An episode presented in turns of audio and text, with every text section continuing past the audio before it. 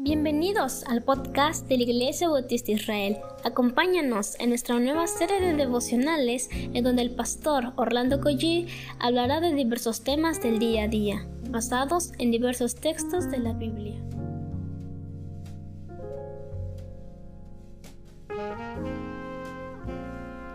Muy buenos días queridos hermanos, damos muchas gracias a Dios por la oportunidad de abrir nuestros ojos y poder precisamente tener este tiempo de meditación en la palabra. ¿Qué les parece si oramos?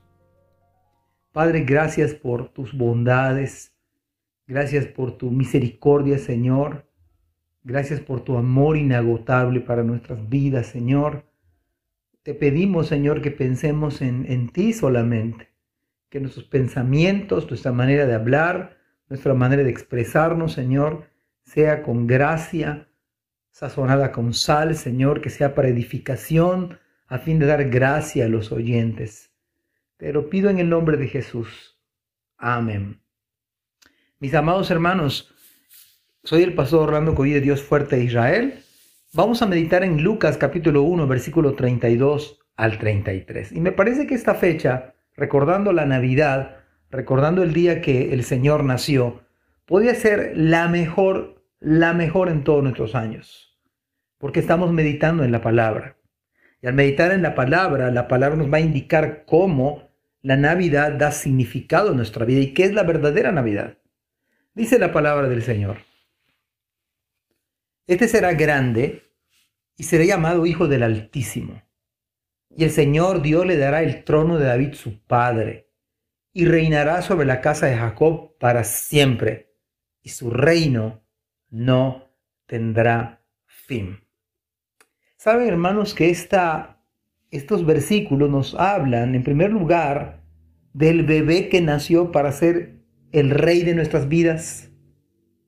Estas palabras dichas por el ángel Gabriel son palabras no solamente informativas, son palabras para que la Navidad precisamente transforme nuestras vidas no solamente nos habla para que sepamos qué acerca de Cristo, más bien las palabras del ángel Gabriel tienen que ver directamente con nosotros. Pues si Él, el Señor, es grande, significa para nosotros y nos muestra cuán pequeño es usted y cuán pequeño soy yo. La escritura dice, este será grande ¿Sabe que esta declaración del ángel le está diciendo a usted y a mí, oye, mira cuán pequeño, mira cuán insignificante que eres, porque el que es grande es el bebé que nació para ser rey de nuestras vidas. Además, si es hijo del Altísimo, el Altísimo, perdón, me recuerda que él, que Cristo es el único y verdadero hijo de Dios y que de manera incomprensible que mi mente no alcanza ni la suya a entender, tenemos por la gracia del Señor la maravillosa bendición de ser llamados hijos de Dios. Y se trata de Él mismo, ya que somos adoptados como hijos de Dios, con todas las bendiciones que esto conlleva, somos aceptados por Dios y amados por Dios.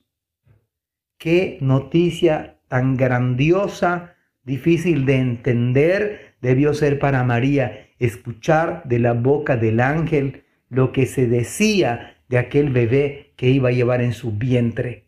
Imagínense estas palabras no solamente reveladoras, sino también para María apuntando a que Cristo es grande. Cristo es grande, aún mayor, por supuesto, que María aún mayor que cualquier criatura que somos nosotros. Además dice la palabra del Señor, dice acá, y reinará sobre, y el Señor Dios le dará el trono de David su padre. Así que esas palabras del ángel Gabriel nos están diciendo que Él es el rey que fue prometido a David. Y por un lado nos recuerda la fidelidad del Señor. Cuando Él promete algo, Él lo cumple. Pero nos llama también en este día en esta mañana, en este momento y en este lugar, a que cada uno de nosotros podamos servir al Rey y servirle con gozo.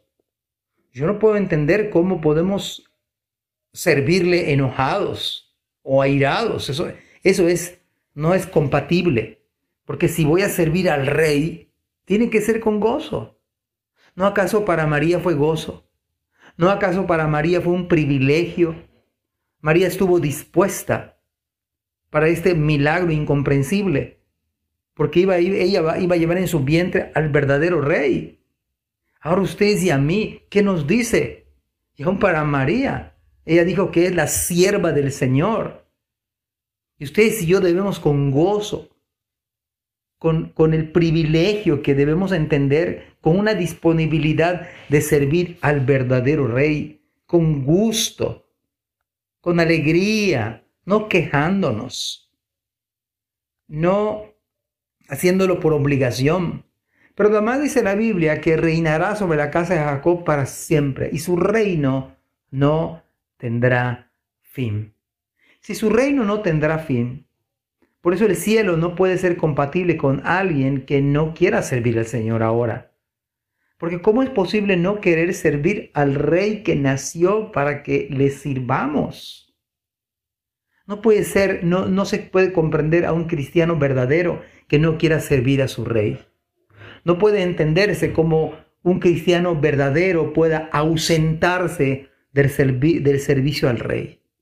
No puede entenderse como un creyente verdadero pueda alejarse de uno de los privilegios más grandes que, grandes que tenemos los cristianos, de servir con gozo, de servir con todos nuestros talentos, con todos nuestros dones, con todos nuestros recursos, hasta que el aliento de vida esté en, nuestras, en nuestra, nuestro ser, podamos servir al Señor.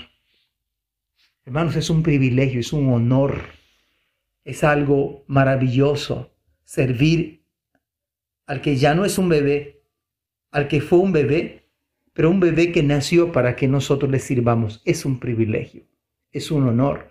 Por eso les digo que esta Navidad podría ser la más grande, la más significativa para usted y para mí también. Que Dios les bendiga. Gracias por escuchar este podcast. Te invitamos a compartirlo y a seguirnos en nuestras redes sociales para que no te pierdas el contenido que tenemos preparado para ti. También nos puedes encontrar en nuestra página web www.ibimerida.org y contáctanos al correo ibismerida.gmail.com. Gracias por acompañarnos. Hasta la próxima.